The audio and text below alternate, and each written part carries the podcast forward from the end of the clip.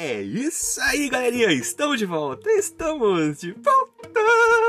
Aqui é o Anderson Tarifa e vocês estão acompanhando a mais um episódio desse podcast Macetes da Vida.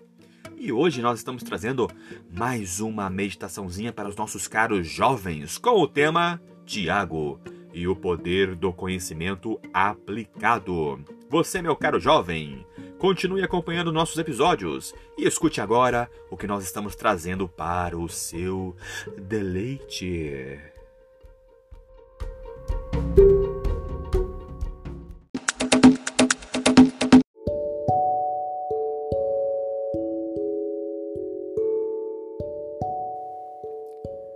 E o tema da meditação de hoje é religião inútil.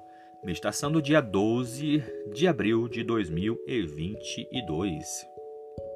Tiago, não mede as palavras quando se trata de uma religião eficaz. É possível se considerar religioso e ainda assim não refrear a língua, mas para isso precisamos viver uma religião inútil. E isso nós podemos encontrar lá no livro de Tiago, no capítulo 1, no versículo 26.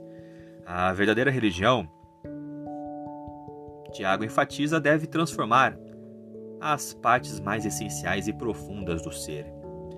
Não é uma camada superior de bondade que espalhamos sobre todo o resto. É desenterrar e transformar tudo, até a maneira como se fala.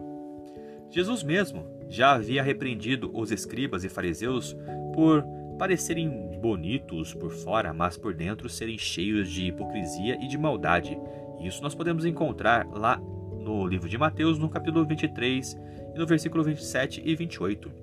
A religião deles era inútil, porque não os transformou.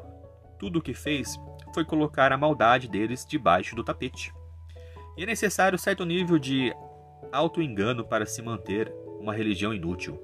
Auto-engano é diferente de ignorância, pois a ignorância é um desconhecimento, enquanto o auto-engano é um não saber voluntário e intencional.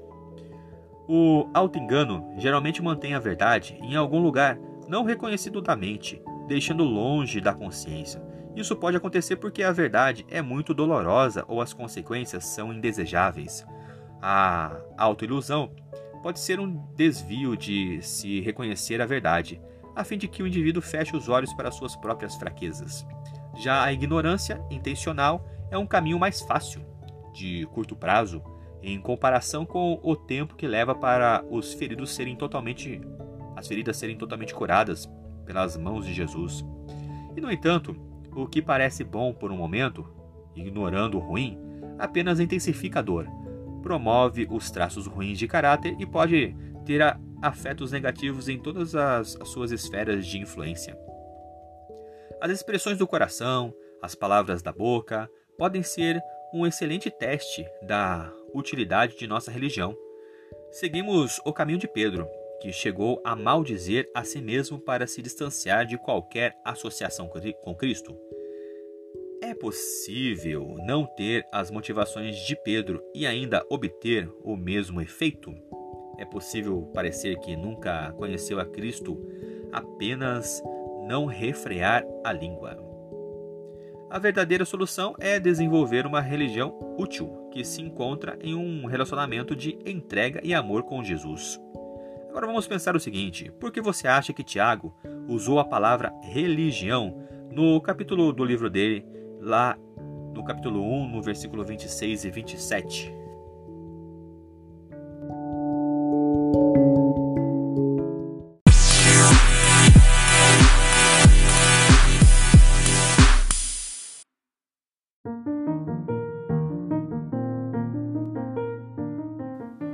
É isso aí, galerinha. Mais uma vez, obrigado pela atenção que vocês estão disponibilizando para este canal.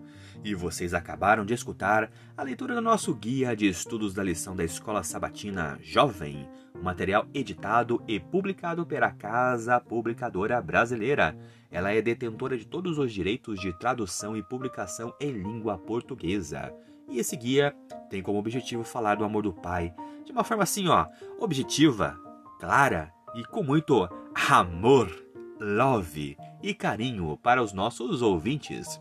Continue acompanhando nosso trabalho em nossas páginas e em redes sociais, através do Anderson Tarifa e também no seu serviço de streaming digital preferido. Eu sou o Anderson Tarifa e vocês estão aqui nesse podcast Macetes da Vida. Por hoje é só e valeu!